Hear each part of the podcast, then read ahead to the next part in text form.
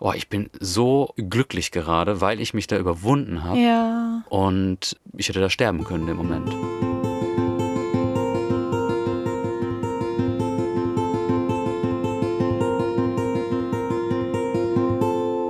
Hallo Freunde des gehaltvollen Gesprächs. Ellie und ich unterhalten uns in dieser Episode über den Mut. Was es für uns bedeutet, mutig zu sein. Und was es vielleicht auch allgemein bedeutet, mutig zu sein. Was wir mutig an anderen finden. Und wann wir das letzte Mal so richtig mutig waren. Viel Freude dabei. Lukas, ich habe ein Thema vorbereitet. Mhm. Wir sprechen heute über Mut. Oh wow. Ja. Mhm. Über Mut. Mhm. Hast du nicht auf dem Schirm? Nee, gar nicht. Okay. Bekommst du oft zu hören, dass du mutig bist? Nee. Nee? Nee. Ich erinnere mich an eine Situation. Was war das? Das war jemand, den ich auf so einer Gartenfeier kennengelernt habe und dem habe ich halt so den Lebensstil erklärt. Mit dem im Auto leben und nicht wissen, wo man so abends schläft. Und da meinte er, oh, das ist ja voll mutig. So mutig wäre er nicht. Und ich habe es gar nicht verstanden. Weil es für dich nicht mutig ist. Genau, weil für mich eher das mutig ist, was er lebt. Irgendwie Mietvertrag und Mhm. Internet für zwei Jahre gemietet und so. Mhm. Commitment. Längerfristiges Commitment, genau. Was für ihn wahrscheinlich Sicherheit ist und nicht Mut. Ja. Ja. Was bedeutet denn für dich Mut? Wie würdest du es definieren? Mut ist, wenn man was tut, vor dem man Angst hat. Also wenn man Angst Mhm. hat und es trotzdem tut. Und vom Vanlife hattest du keine Angst? Nee. Nee. Spannend. Ich glaube ich schon. Also ich hatte keine Angst davor, aber auf jeden Fall Respekt, weil ich nicht wusste, wie es sich anfühlt, so alleine unterwegs zu sein mit Sack und Pack und das ja auch vorher noch nie gemacht hatte. Und ich habe aber, glaube ich, ganz bewusst so eine Challenge gesucht damals. Aha. Ich wusste so, boah, ich brauche jetzt, ich brauche jetzt dieses Projekt irgendwie für mich, mit mir, um da ganz viel zu lernen. Das ist spannend. Ja. Ja, das war so ein richtiges Gefühl von, Mutig sein wollen. ja, ja. Und mir haben zum Beispiel ähm, damals auf der Arbeit richtig viele Leute gesagt, boah, das ist ja voll mutig, was du machst. Und jetzt gar nicht mal das Leben im, im Bus, aber auch so dieses, wo ich dann das erste Mal ähm, mit dem Remote-Job dann nach Spanien gegangen Ja. bin und einfach noch mit Backpack damals und so, was ja für mich schon voll normal war, weil ich das schon tausendmal gemacht hatte. Mm. Ja. Ja, haben mir richtig viele Leute gesagt, wie mutig das wäre und ich habe das auch gar nicht verstanden und gar nicht so wahrgenommen irgendwie. Ja. Und das war dann später schon. Wie Mit dem? Remote-Job und dem dann los. Mhm. Das war, Okay. ja. Also erst war, ich muss mutig sein, ich will mutig sein. Nee, das war Van. Ähm, mit dem, das war, als ich mit dem Van los bin. Ich bin ja erst mit Remote-Job bin ich ja erst noch ohne Van los. Ah, mit okay, Backpack. okay. Ah, ja, okay. Und da hast du es nicht so empfunden, dass es mutig ist. Nee. Wo war der Unterschied? weil ich das schon oft gemacht hatte und voll sicher war in dem so mit Backpack losreisen, Hostel ähm, nehmen, irgendwie hier und da ein bisschen Volunteer-Jobs machen und neue Leute treffen. Das war für mich so voll normal Normal. und ich habe mich da drin sicher gefühlt. Ja. Genau, und wo dann aber so der Van hinzukam und auch so die Verantwortung alleine zu tragen für ein Auto und für meine Sicherheit und dann noch die Sicherheit für einen Hund, da war dann schon so ein bisschen dieses "Ah, krass, was mache ich da? Mhm. Also Sicherheit eliminiert den Mut. Äh, ja, vielleicht. Ein Stück weit. Stimmt, Ne? ja. Ja. Ja, ich glaube, Mut ist auch so ein bisschen, wenn ein gewisses Risiko mitspielt. Oder ich Ja, meine, ne? es kann ja auch sein, jetzt, ich kann es jetzt immer nur auf unseren Lebensstil übertragen, aber es ist ein Risiko, dass irgendwie morgen wieder was nicht funktioniert oder dass eingebrochen wird oder Ja. Sind da eigentlich ständig irgendwelchen Risiken ausgesetzt Ja. und machen es trotzdem. Und manche hat man vielleicht bewusster und andere vielleicht nicht bewusst. Weil es einem vielleicht noch gar nicht passiert ist, ne? Ja. Ja. Aber wenn jetzt ein Feuerwehrmann in ein brennendes Haus rennt, dann ist egal, wie oft er das gemacht hat, es ist immer das Risiko, dass irgendwie was passiert. Ja. Und dann ist es, sehen wir es von außen Als immer als mutig. Ja. Ja, das stimmt. Wann nimmst du denn andere Menschen als besonders mutig wahr? Ah, Ich glaube, wenn es so äh, finanzielle Commitments, Langzeit-Commitments, wenn Leute Häuser Krass. kaufen, also Ja. eine andere Art, also nicht die Feuerwehrmann-Art mutig Mhm. oder äh, Feuerwehrmensch mutig, sondern ja, einfach Dinge, die ich, für, für denen ich vielleicht Angst habe. Mhm. Also ich würde wahrscheinlich auch eher in ein brennendes Haus rennen, als, Als ein jetzt Haus zu kaufen. als ein Haus zu kaufen und zwei Kinder da reinzusetzen, ja. Oh Gott, ich glaube, es gibt so viele Menschen, die das nicht verstehen. Aber ja, es geht mir ähnlich. Ja, Mut, äh, aber vielleicht eine andere Art von Mut, sowas wie wow, das, dieses wow, das könnte ich nicht. Aha. Das habe ich schon ein paar Mal gehört mit dem Lebensstil. Und das ist ja genau auch eben so. Ich könnte es gerade nicht emotional tragen, einen Kredit Mhm. für 30 Jahre aufzunehmen oder so. Mhm. Das, das geht nicht. ja. Also es bräuchte krass viel Überwindung.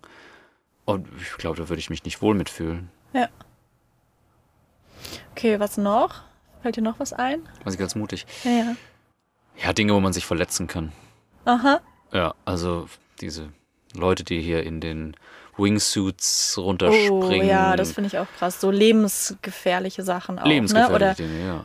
die vielleicht für die Leute komplett kontrolliert sind auch, aber die Ja. können vielleicht das Risiko abschätzen, weil sie es schon tausendmal gemacht haben. Ja.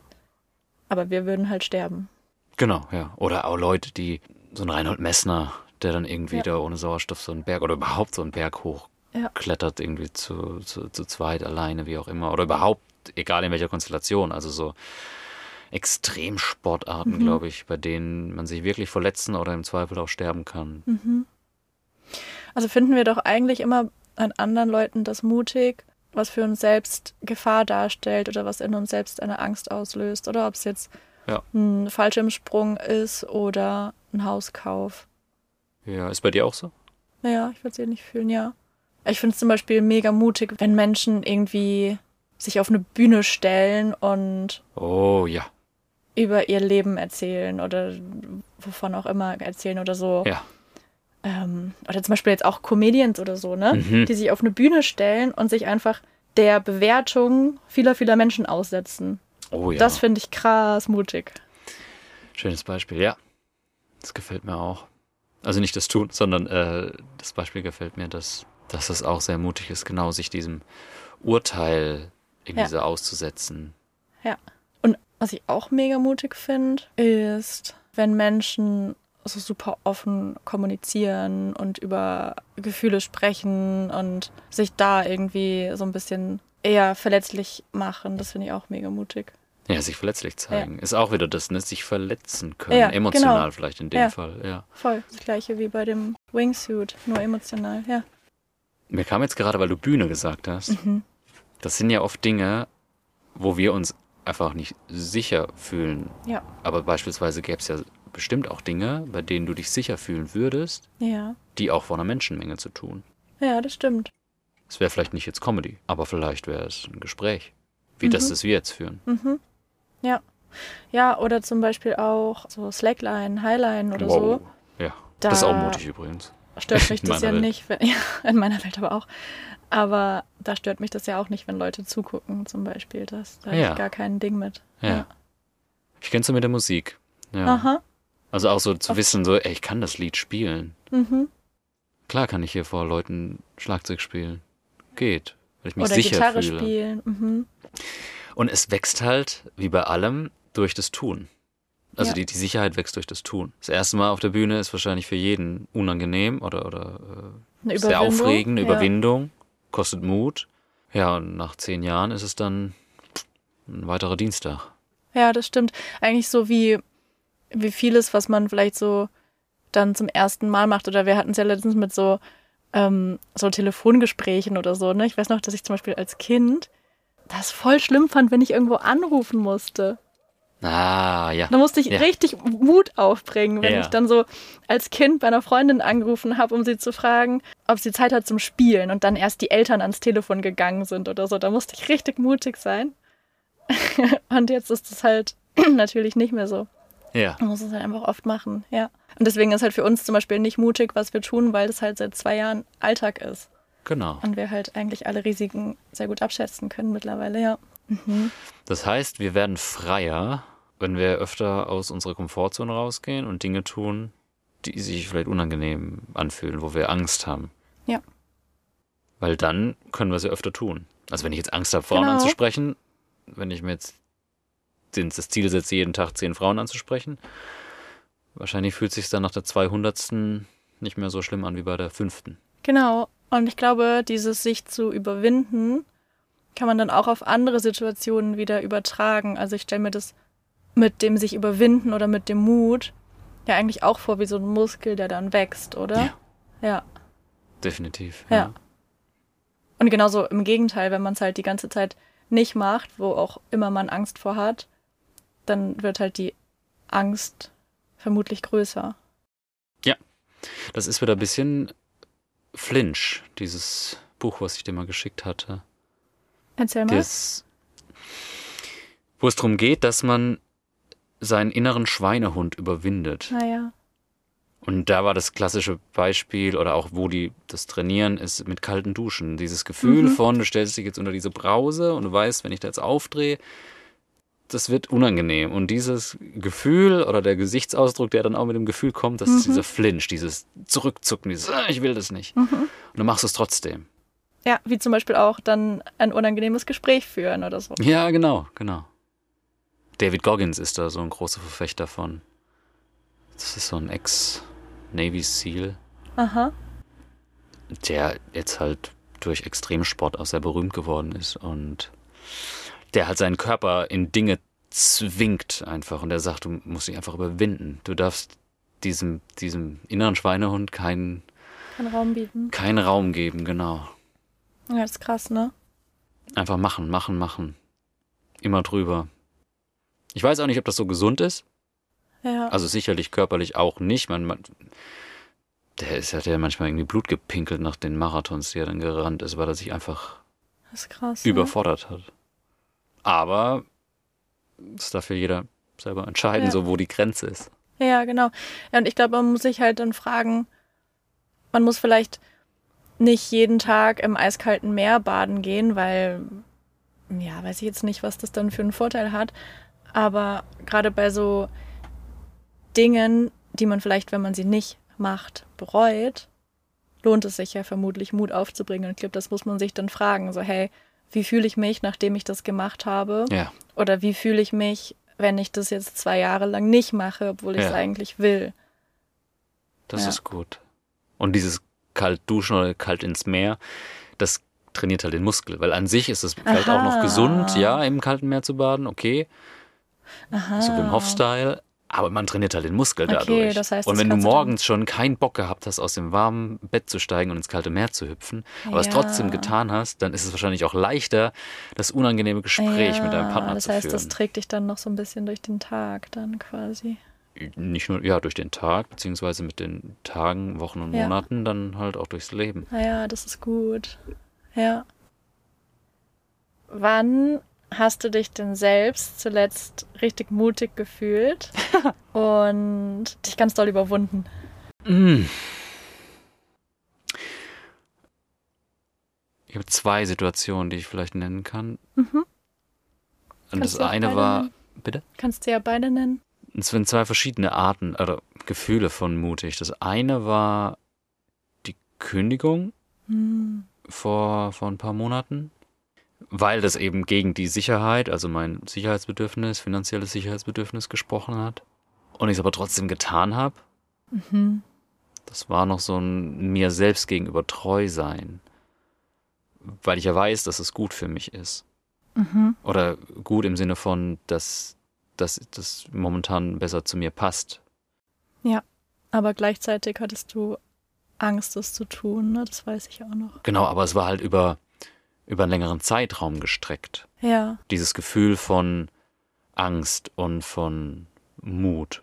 Und letzten Endes war es ja dann dieses eine Gespräch mit meiner wundervollen Chefin, wo ich es einfach gesagt habe. Aber das ist so, ich nehme mir das dann vor und dann mache ich's.